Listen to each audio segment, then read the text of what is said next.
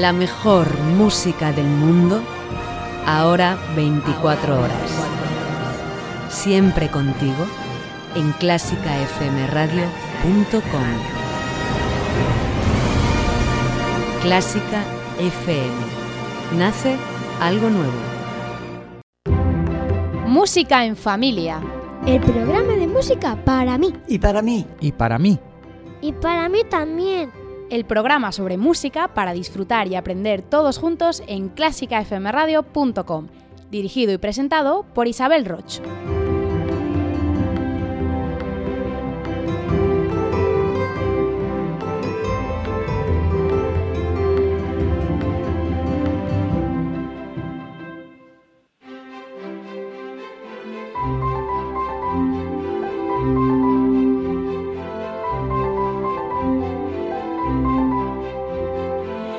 Bienvenidos a Música en Familia y muchas gracias por estar otro programa más aquí con nosotros en Clásica FM Radio, que te recuerdo que ahora puedes escuchar durante las 24 horas del día a través de nuestra web.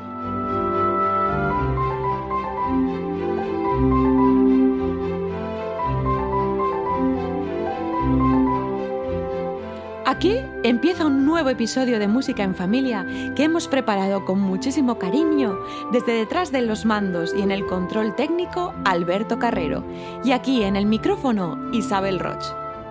Pero este programa no sería nada sin vosotros, que cada vez sois más, y a los que nos encanta poneros voz a través de los comentarios en iBox, iTunes o en nuestra página de Facebook Música en Familia. Es muy importante para que podamos seguir creciendo recibir vuestros comentarios, así que por favor no te vayas sin dejarnos una reseña. Y hoy traemos un programa lleno de magia, la magia del cine, porque esto suena de cine. Así que si quieres prepárate unas palomitas porque aquí empieza...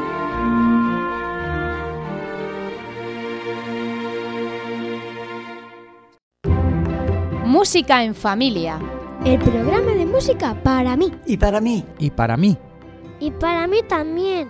El programa sobre música para disfrutar y aprender todos juntos en clásicafmradio.com. Dirigido y presentado por Isabel Roch.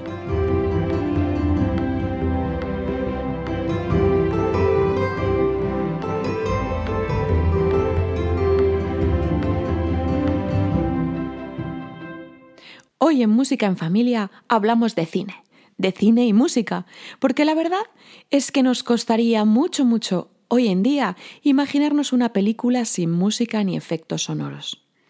Además, es muy probable que entre vuestra música favorita se cuele alguna banda sonora de cine, ¿verdad? ¿Me queréis contar cuál es vuestra música de cine favorita? Os espero en musicaenfamilia.clásicafmradio.com. Como hemos hablado en otras ocasiones, la música ayuda a potenciar las emociones y tiene un inmenso poder evocador.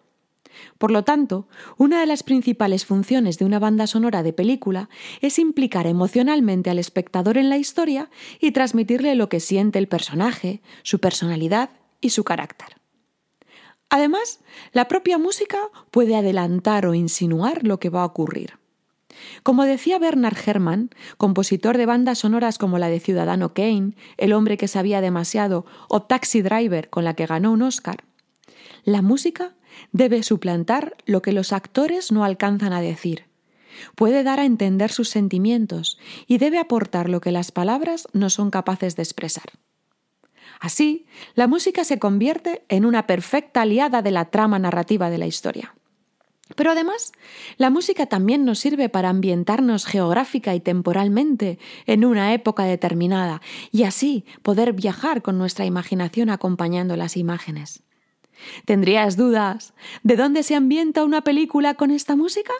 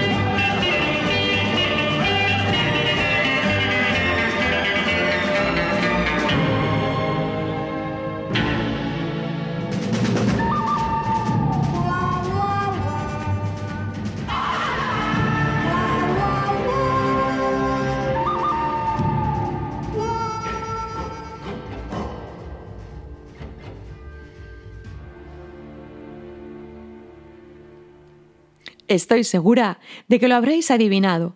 Y además, os habréis imaginado el olor del polvo del camino, los cactus en la montaña y el sonido de los cascos de los caballos en esta aventura del oeste, en el bueno, el feo y el malo, con la música de Ennio Morricone. ¿Hacemos otra prueba? Escuchad con atención a ver dónde nos transportamos esta vez.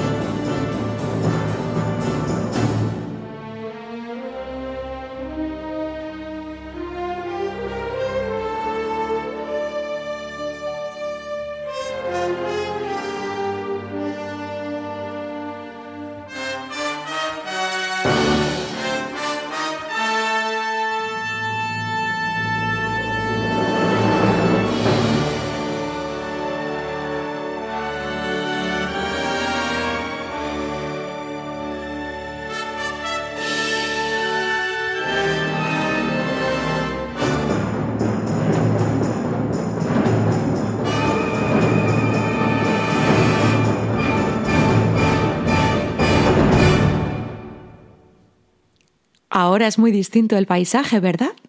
La arena del desierto, las dunas y las caravanas de camellos aparecen al son de la música de Maurice Jarre para la película Lawrence de Arabia. Pero la música no solo nos puede hacer viajar a otros lugares, sino también viajar en el tiempo. ¿Esta película en qué época se ambientaría?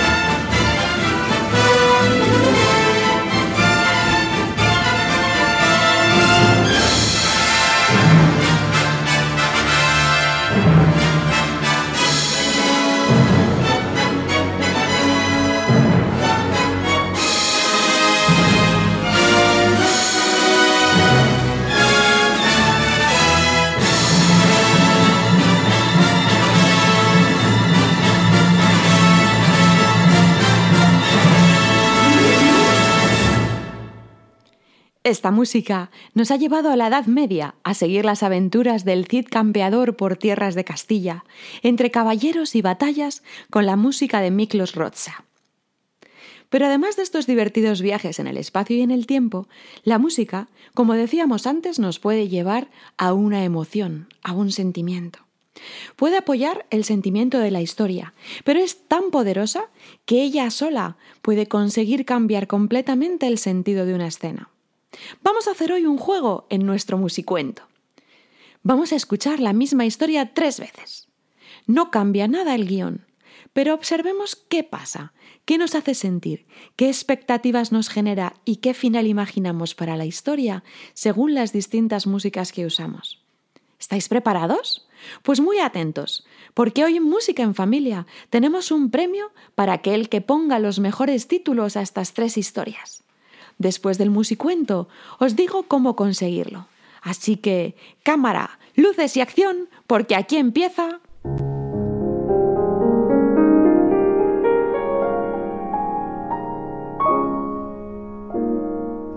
Música e historias van de la mano en los musicuentos de Música en Familia.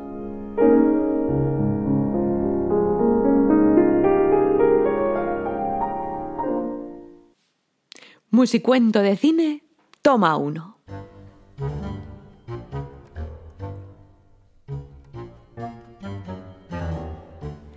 Claudia se despertó temprano. Todavía no había amanecido, pero sus nervios no podían aguantar más.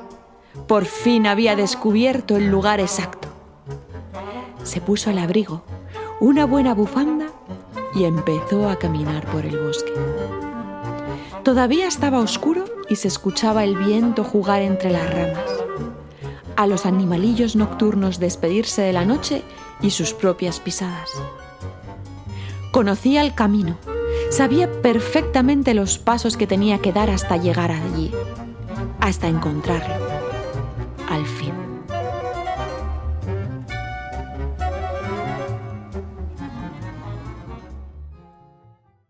Musicuento de cine Toma dos.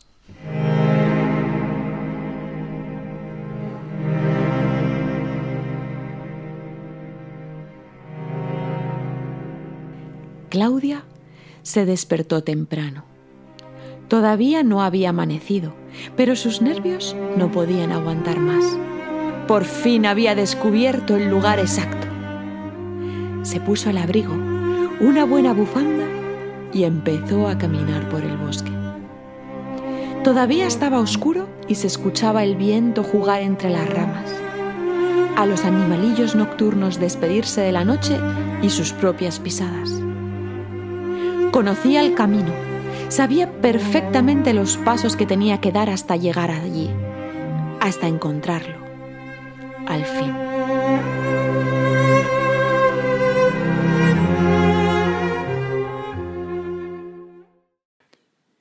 Musicuento de cine, toma tres.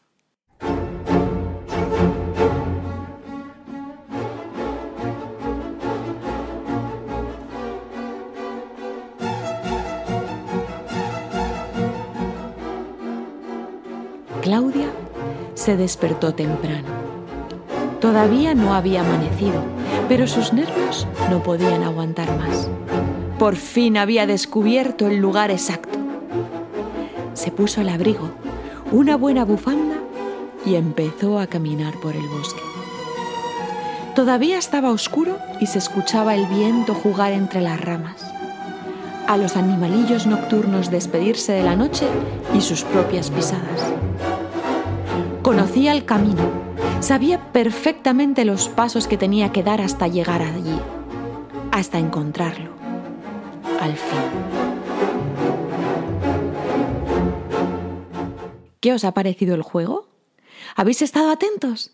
Pues en Música en Familia vamos a regalar un cuento de música a aquel de vosotros que nos mande los mejores títulos para estas tres historias. El ganador será elegido por el equipo del programa y yo misma seleccionaré un libro en función de vuestra edad y os lo mandaremos a casa.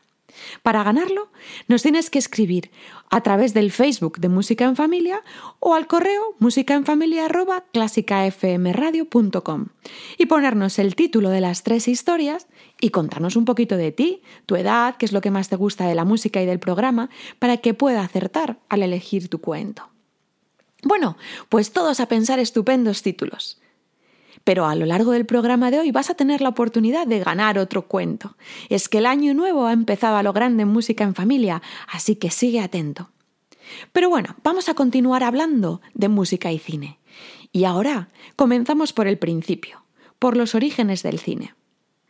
Hoy a todos nos parece normal poder ver una película, en una gran pantalla de cine o bien cómodos en el sofá de nuestra casa. El cine, las películas, son algo absolutamente cotidiano en nuestras vidas. Seguro que hasta los más pequeños han visto alguna y los más mayores un montón de ellas. Pero en realidad es un invento que tiene poco más de 100 años. El primer pase público que se hizo de una película fue el 28 de diciembre de 1895 en París. Los hermanos Lumière inventores del cinematógrafo, mostraron sus primeras cintas para un público de 33 personas que pagó un franco por la entrada. En ese día histórico se proyectaron 10 películas. Imaginad, 10 películas seguidas. Pero es que cada una de ellas apenas duraba unos segundos, no llegaban ni siquiera a un minuto. La primera mostraba la salida de los trabajadores de la fábrica de los Lumière. Había otra con un barco zarpando y otras historias cotidianas. Pero el impacto de ver aquellas escenas en movimiento y a tamaño real proyectadas en una pantalla fue inmenso. Según cuenta Josh Méliès, eminente fotógrafo y que luego fue de los primeros que adoptaron el nuevo invento del cine, los espectadores quedaron petrificados, boquiabiertos, estupefactos y sorprendidos más allá de lo que puede expresarse. Cuentan que algunos de ellos salieron inmediatamente a la calle a contar a todo aquel con el que se cruzaban las maravillas del nuevo invento. A partir de esa noche, todos los días la sala estuvo a reventar de personas que querían ver algo realmente asombroso. El hombre había conseguido capturar la imagen en movimiento y lo más importante y la esencia del descubrimiento de los hermanos Lumière.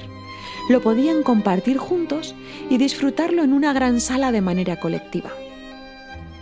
Este fue el inicio de una gran aventura y también de un gran negocio que hoy arrastra a millones de espectadores y mueve muchísimo dinero. A día de hoy, el estreno de una gran película suma millones de espectadores simultáneos en varias salas y varios países. Y hace tan solo 123 años fueron 33 personas las que acudieron a su estreno. El éxito del cine no fue solo poder reproducir imágenes en movimiento en gran tamaño, sino poder reunir a un grupo considerable de personas sintiendo lo mismo y disfrutando de la misma historia. La energía que se crea y las sensaciones son algo mágico y diferente. Por eso, desde muy pronto, conquistó a cada vez un número más grande de espectadores. Desde entonces, y de una manera muy rápida, el cine ha ido evolucionando hasta las experiencias en 4D que podemos disfrutar hoy en día. Se ha convertido en algo totalmente extendido y creado miles de fans de las distintas historias que nos han ido contando. Al principio, las películas eran sin sonido, mudas, pero la música las acompañó casi desde el principio. En las proyecciones era muy habitual que hubiera un músico, generalmente un pianista, que ponía sonido y efectos sonoros en directo mientras se hacía la proyección. Por una parte, animaba las escenas y las hacía más emocionantes, y por otra, servía para disimular los ruidos que hacían los primeros aparatos de proyección.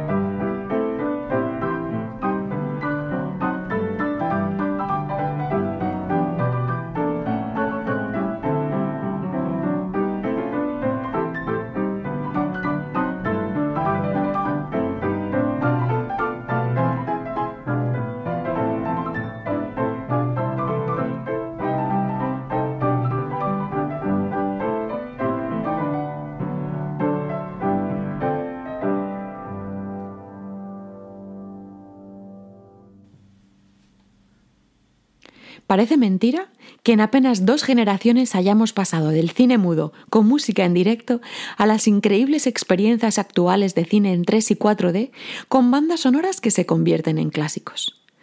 Muchas veces traspasan su papel de acompañamiento de las imágenes y cogen identidad y sentido propio, pero a la vez siempre mantienen el hilo de comunicación y evocan la historia para la que fueron compuestas.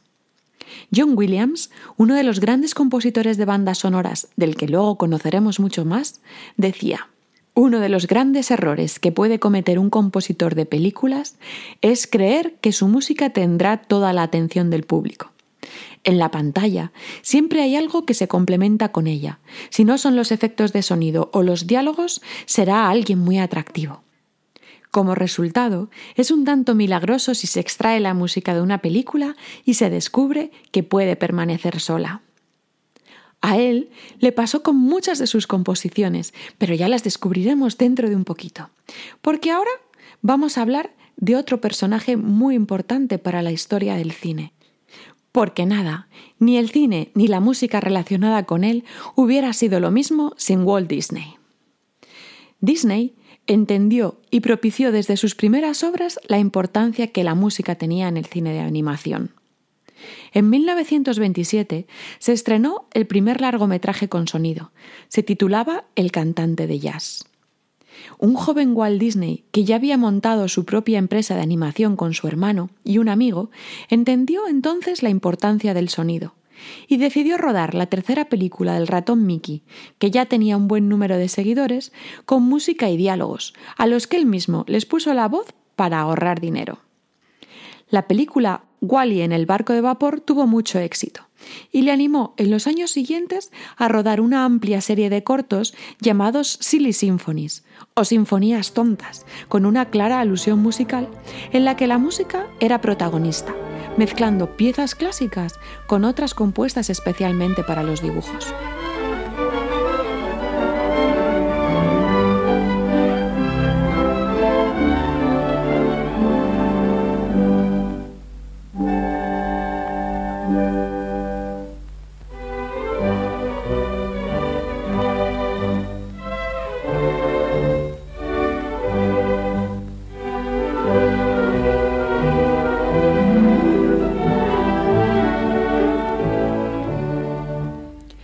Compositor y dibujante, se sentaban juntos en el estudio para dar vida a las escenas de estas pequeñas maravillas.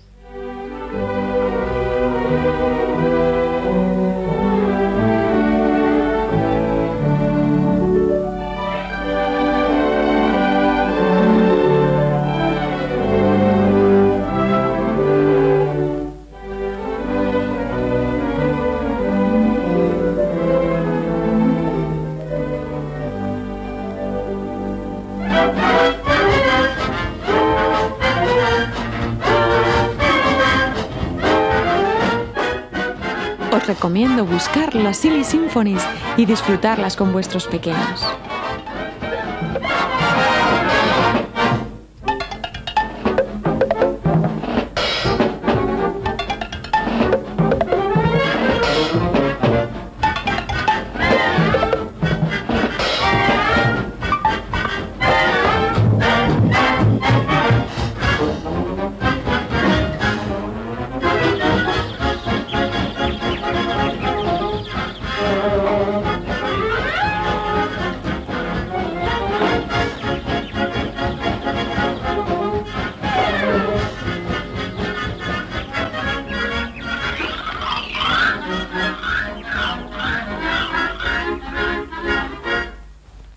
Y el primer gran éxito le llegó a Walt Disney con la famosa canción ¿Quién teme al lobo feroz? de su corto Los tres cerditos con el que ganó un Oscar.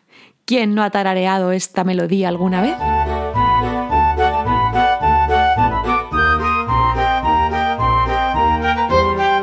Yo voy a construir mi casa como veis. De paja es y soy muy feliz tocando mi flautín.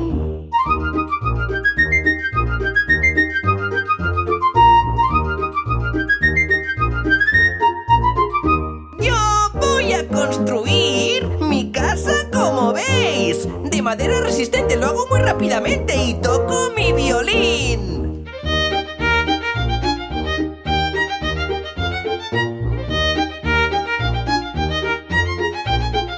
Yo voy a construir mi casa como veis. Ladrillos voy a utilizar y el lobo no entrará.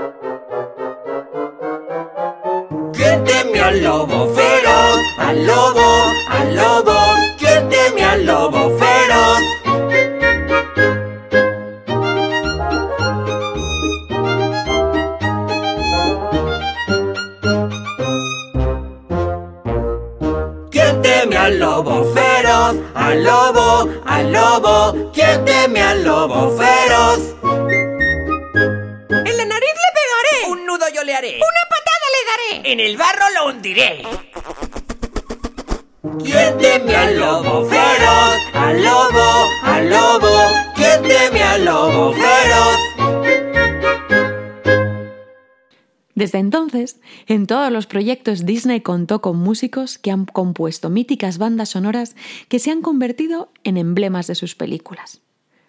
Empezando por su primer largometraje, Blancanieves, estrenado en 1937 y del que hoy nos seguimos acordando de su mítica canción de los enanitos.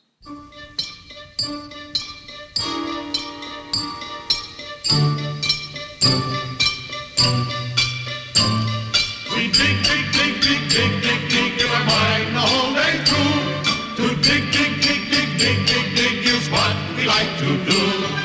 It ain't no trick to get rich quick if you dig, dig, dig with a shovel or a pick. In a mine, in a mine, in a mine, in a mine, where a million diamonds shine. We dig, dig, dig, dig, dig, dig, dig from early morn till night.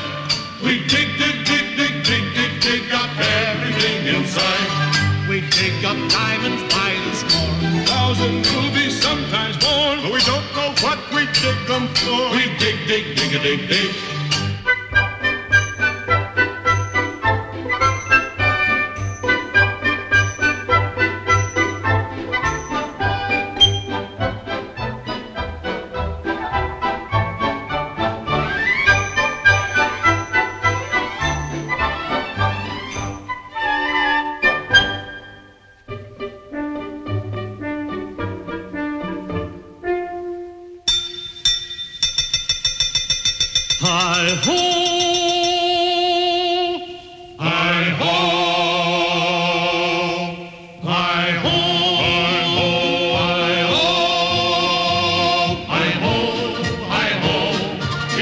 from earth we go. I ho, I ho, I ho, I ho, I ho, it's home from earth we go.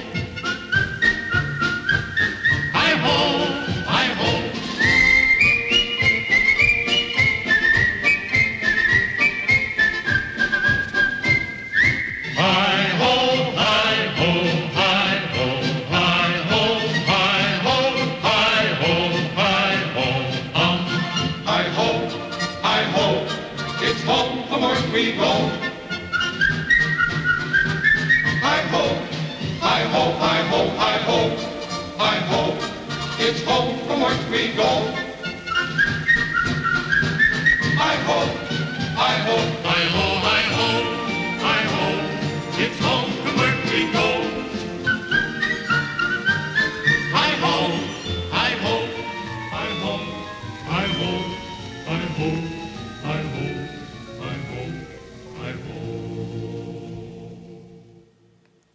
Próximamente tendremos un programa dedicado exclusivamente a Walt Disney, porque sus bandas sonoras y sus películas se han convertido en míticas.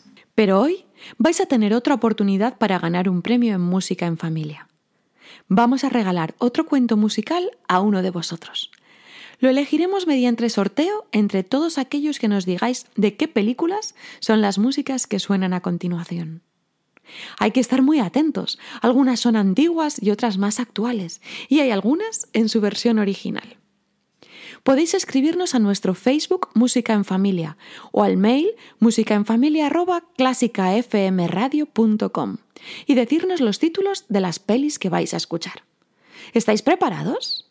Oídos atentos y rápidamente a contestar.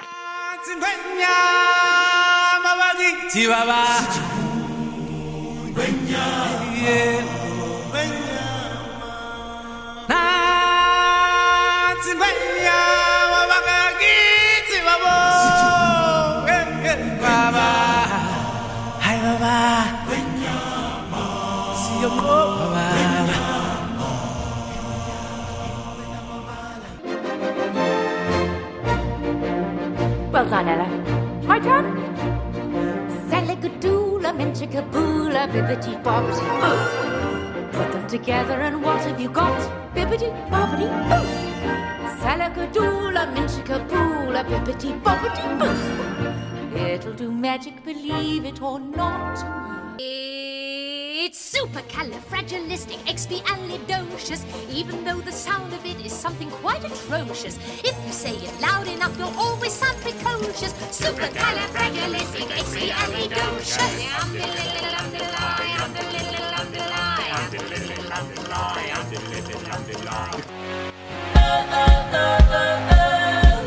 I messed up tonight. I lost another fight.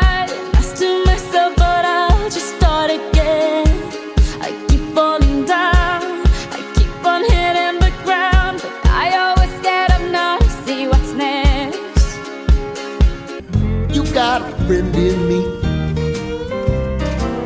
You got a friend in me. You got a friend in me.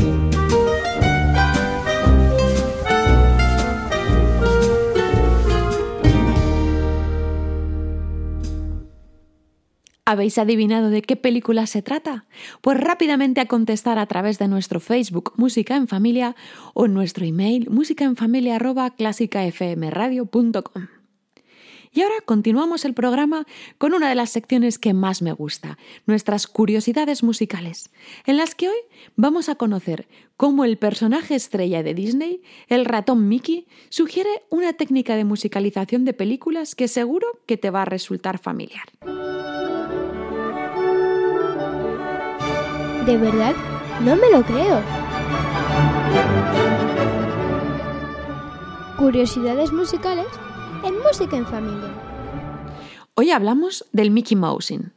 Se llama Mickey Mousing a la técnica que se utiliza para asociar determinados movimientos y acciones en la pantalla con sonidos que parecen que la dibujan. Por ejemplo, cuando abrimos la tapa de una caja. O cuando alguien sube por una escalera misteriosa.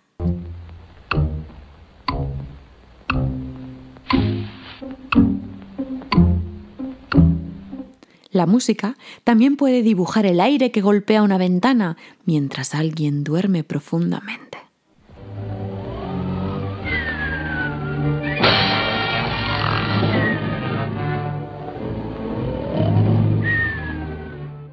En el Mickey Mousing, la música está sincronizada con la acción y las notas equivalen a pasos, saltos, caídas, sonrisas o cualquier movimiento que pueda hacer el protagonista.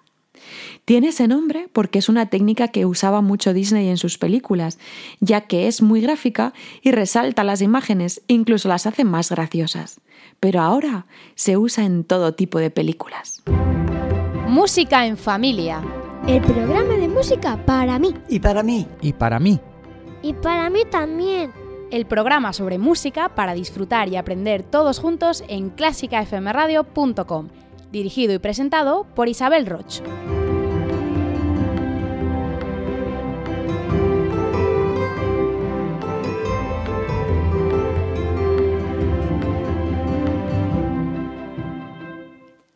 Pero el cine familiar no es solo de animación.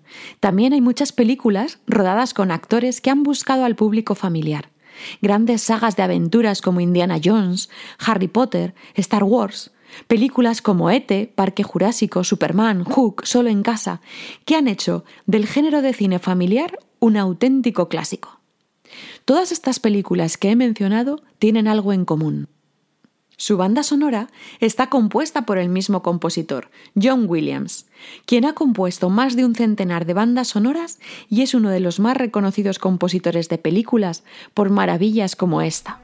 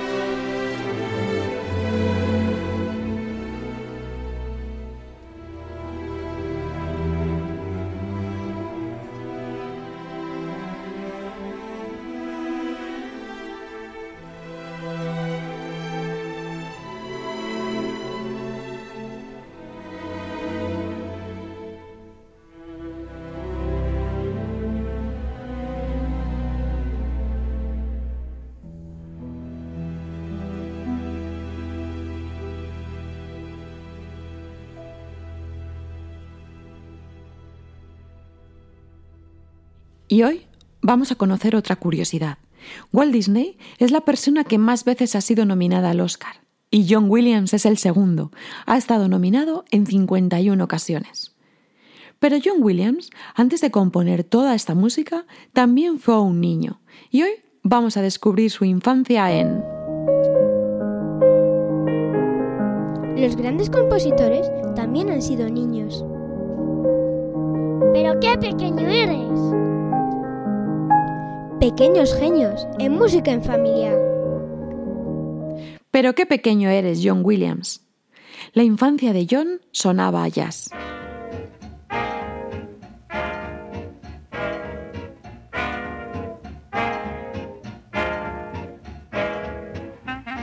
ritmos pegadizos que se colaban en la cabeza de un pequeño que había nacido para la música. Su padre John era percusionista en el famosísimo y legendario quinteto de Raymond Scott.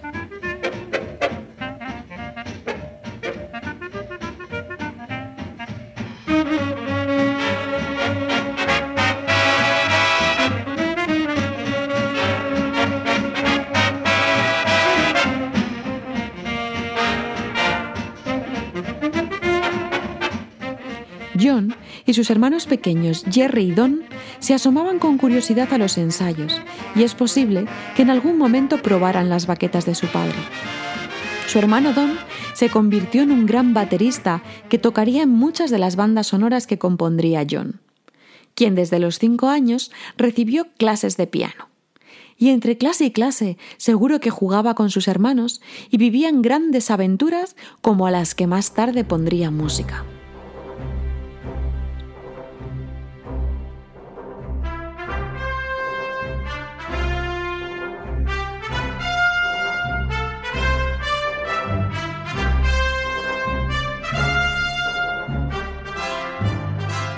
Un pequeño, de pelo alborotado y mirada profunda, que cuando tenía seis años pisó por primera vez un estudio cinematográfico.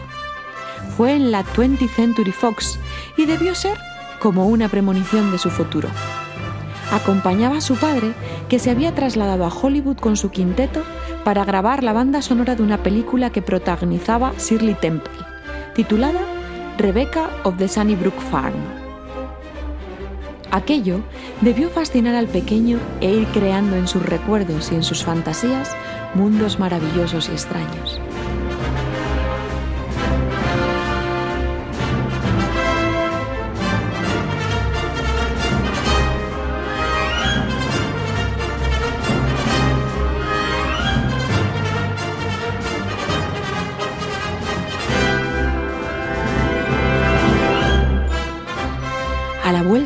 Siguió estudiando música de forma muy apasionada y probando distintos instrumentos, clarinete, fagot, trompeta, trombón o percusión, aunque su favorito siguió siendo el piano, al que le dedicó la mayor parte de sus horas hasta convertirse en un gran pianista. Con 15 años, su familia se traslada de Nueva York a Los Ángeles, porque su padre empieza a trabajar como músico de orquesta en la 20th Century Fox Orchestra de Hollywood. El mundo del cine se pone a su disposición, forma parte de su vida cotidiana, historias entrecruzadas, música y anécdotas que se entremezclan en las conversaciones familiares mientras estudia en el instituto en Los Ángeles. Allí compone varias piezas para la banda e investiga y aprovecha los recursos de los instrumentos de viento que tanto utilizaría después en sus composiciones.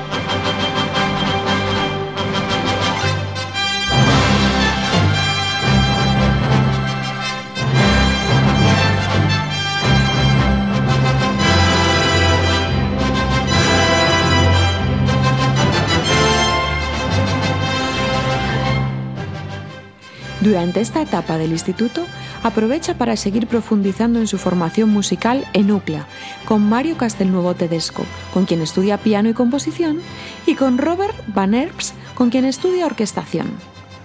La música es el centro de su vida, es feliz aprendiendo, pero la composición todavía no es el centro de sus planes. Con 19 años es reclutado por las Fuerzas Armadas y pasa su servicio tocando el piano en la banda aunque de vez en cuando realiza también algún arreglo y composición.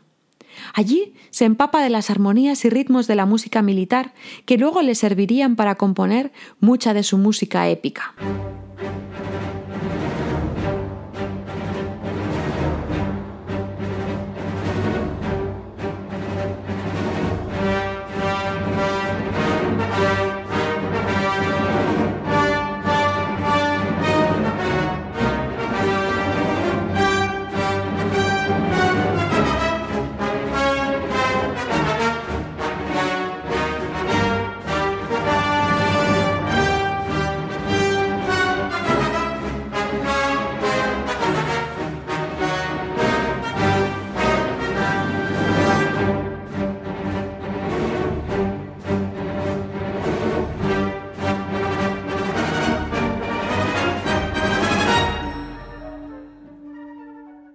Al terminar el servicio militar, regresa a Nueva York, donde continúa sus estudios en Juilliard, mientras que por la noche se saca un sueldo tocando jazz en los bares de la ciudad. Finalmente, vuelve a California donde busca trabajo como pianista en los estudios cinematográficos, y una serie de situaciones le llevarán a empezar a componer y regalarnos maravillosas bandas sonoras durante más de seis décadas. Pero eso ya es otra historia. Y si queréis saber más de este genial compositor, podéis escuchar El Ático número 170, programa de Clásica FM Radio, en el que Mario Mora y Ana Laura Iglesias celebran el aniversario del compositor en su semana John Williams.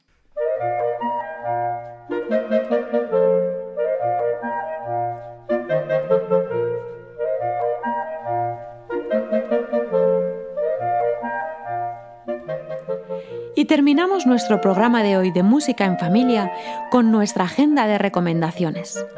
Ya sabéis que siempre os digo que no hay nada más bonito que compartir la música en directo con los más pequeños y así, poco a poco, ir creándoles nuevas aficiones y experiencias. Nuestra primera recomendación hoy es el concierto de la Orquesta Infantil y Juvenil EOS, que nos ofrece un concierto titulado Música en la Historia. Será el sábado 24 de febrero a las once y media en la Sala Sinfónica del Auditorio Nacional de Música. Es un concierto muy muy especial porque está interpretado por chavales de entre 8 y 18 años que defienden un programa impresionante. Serán dirigidos por Silvia Sanz Torre. Y además, también es especial este concierto porque en él se recogerán fondos para las asociaciones Afanik y Pablo Horsman. No te lo pienses, una buena experiencia.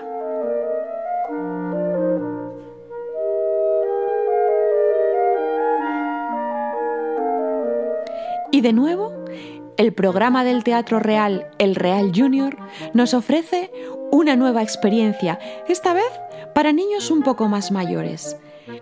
El fin de semana del 16, 17 y 18 de febrero podremos disfrutar de La cara oculta del piano, un recorrido por los secretos del repertorio para piano en un concierto en una de las salas más bonitas de Madrid. Será interpretado por la pianista Mariana Burkova y presentado por el genial Fernando Palacios. Está recomendado para niños a partir de 12 años. Y yo también os espero en el teatro y me hará muchísima ilusión encontraros allí y saludaros. Estaré el sábado 24 de febrero a las 7 de la tarde en el Centro Cultural San Juan Bautista de Madrid. Descubriremos los instrumentos de cuerda acompañados del cuarteto crochet en el Salón de Música de Isabel, conciertos teatralizados pensados para disfrutar con toda la familia. Hay muchas más fechas de estos conciertos que podrás consultar en nuestra web musicaenfamilia.com. Ya sabéis, elegid uno de estos o buscad otro en vuestra ciudad y contadnos, por favor, cómo ha ido esa experiencia de ir con los más pequeños a los conciertos o a los teatros. Nos encantará saberlo y que nos recomendéis vuestro espectáculo favorito. Os esperamos en nuestro Facebook de Música en Familia y también en nuestro correo musicaenfamilia@clásicafmradio.com. No hay nada más bonito que compartir la música.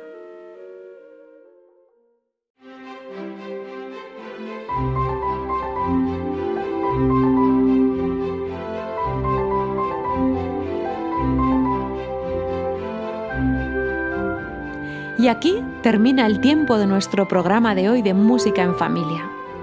He disfrutado muchísimo compartiendo con vosotros este recorrido musical por las piezas más importantes de las bandas sonoras de cine. Espero que tú también te hayas divertido.